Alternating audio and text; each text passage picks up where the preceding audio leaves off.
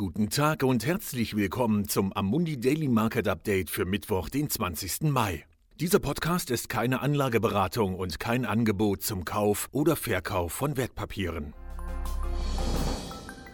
Die Nachricht, dass sich Frankreich und Deutschland über den 500 Milliarden schweren Wiederaufbaufonds mit den gemeinsamen Verbindlichkeiten im Budget der Europäischen Kommission einig sind, gab dem Euro und Staatsanleihen der Eurozone-Peripherie Auftrieb.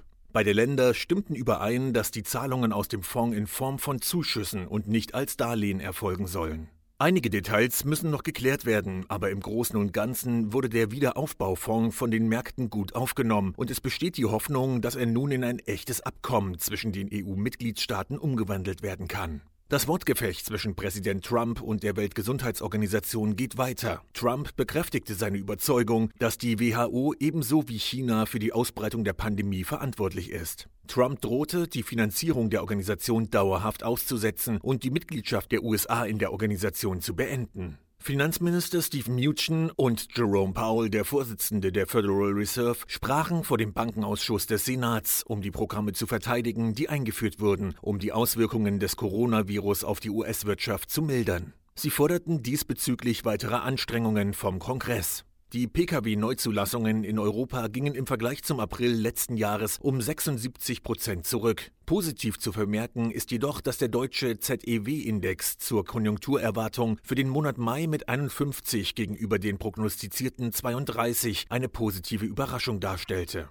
Nach der starken Rallye vom Montag verloren die europäischen und US-amerikanischen Aktienmärkte gestern etwas am Boden, ohne jedoch zu viel Besorgnis zu erregen. Die größte Überraschung war der negative Abschluss an der Wall Street mit einem um 1% niedrigeren Schlusskurs des SP bei 2923. Der Einbruch ereignete sich in der letzten Handelsstunde nach der Veröffentlichung eines Artikels, in dem die Ergebnisse der ersten Phase eines experimentellen Impfstoffs in Frage gestellt wurden, die zuvor die Marktbegeisterung angefeuert hatten. Dies unterstreicht die Tatsache, dass die Märkte möglichen Fortschritten im Gesundheitsbereich offenbar ebenso viel Aufmerksamkeit schenken wie dem Wirtschaftsumfeld. Vielen Dank, dass Sie sich das tägliche Marktupdate von Amundi angehört haben. Wir hören uns am Freitag wieder.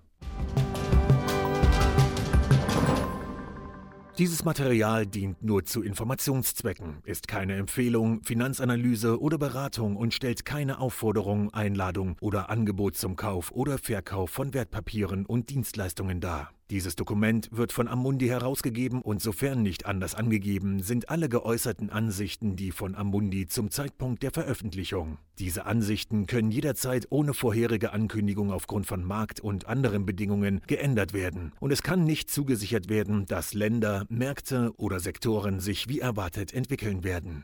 Amundi übernimmt keinerlei Haftung, weder direkt noch indirekt, die sich aus der Verwendung der in diesem Material enthaltenen Informationen ergeben könnte. Amundi kann in keiner Weise für Entscheidungen oder Investitionen verantwortlich gemacht werden, die auf der Grundlage der in diesem Material enthaltenen Informationen getroffen werden.